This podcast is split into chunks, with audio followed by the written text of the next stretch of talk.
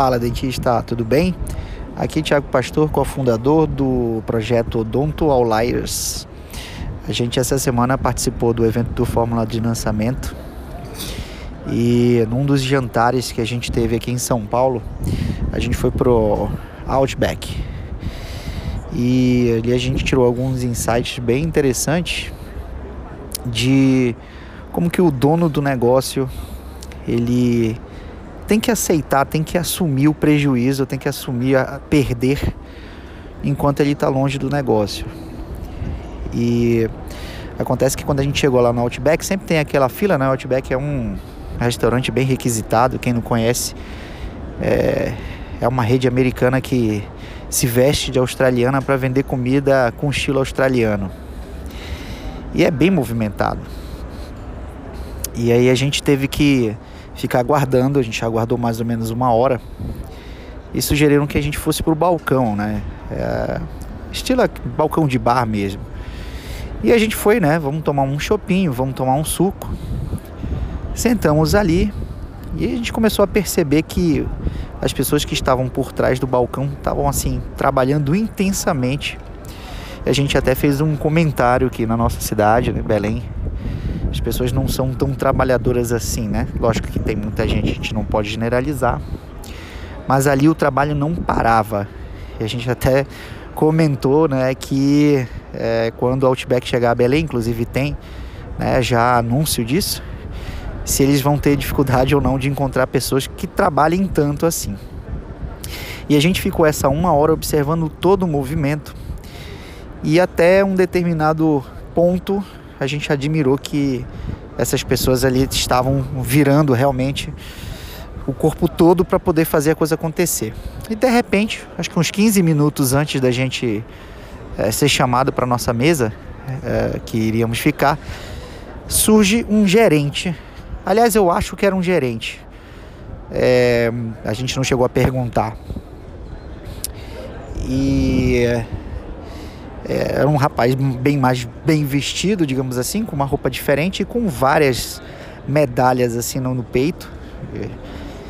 E, e, aí eu vou me, me esforçar da próxima vez para perguntar para que, que significam cada uma dessas daquelas medalhas.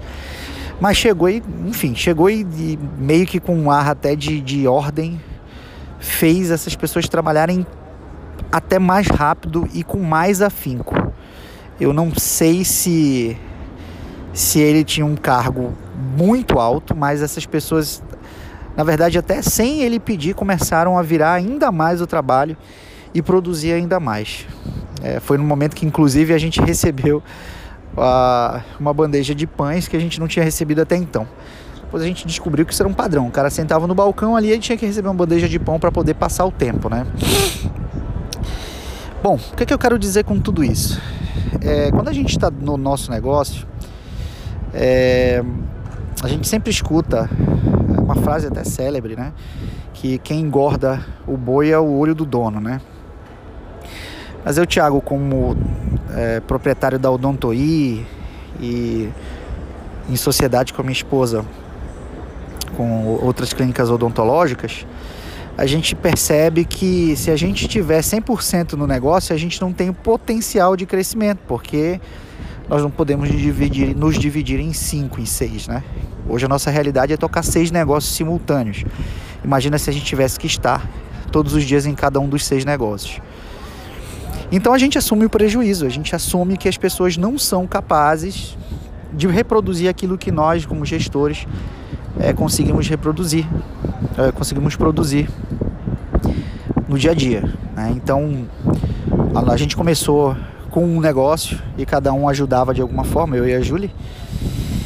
E a gente viu que o negócio alavancou com o método que a gente desenvolveu, enfim. E quando a gente saía desse negócio e ia para outro, o outro negócio inicial ele caía de produção. A gente via que os funcionários não faziam exatamente daquele jeito que a gente é, processualizava, né? E mesmo que você coloque os processos e estabeleça um, controle de qualidade do seu negócio, ele não, não vai rodar como você roda, rodaria, né, como dono do negócio. Mas a gente tem que assumir que as pessoas são falhas, que as pessoas não são cópias e que são pessoas, não são robôs. E por isso a gente acaba perdendo realmente. Então, É, mas é melhor você fazer isso e ter outros negócios que somam e você tem algum tipo de controle, seja ele digital ou através de pessoas de mais confiança, do que você ficar parado num local. Então, infelizmente, a gente tem que assumir que vai ter prejuízo mesmo. Não prejuízo no sentido de não ganhar dinheiro, mas que se você podia ganhar 100, você vai ganhar 80. E tudo bem, você vai deixar de ganhar 20, mas você vai ganhar 80. Esse eu digo assim, assumir o prejuízo, mas na verdade não chega a ser um prejuízo, né? É isso aí. Então, às vezes você precisa deixar um bom colaborador na sua, na, na sua função e admitir que ele não vai ser igual você e tudo bem, a gente aceita desse jeito. Melhora, melhora os nossos processos, melhora o nosso controle, melhora os nossos colaboradores para poder chegar num nível que seja semelhante ao seu, mas admite que vai perder alguma coisa. Beleza? Até o próximo áudio.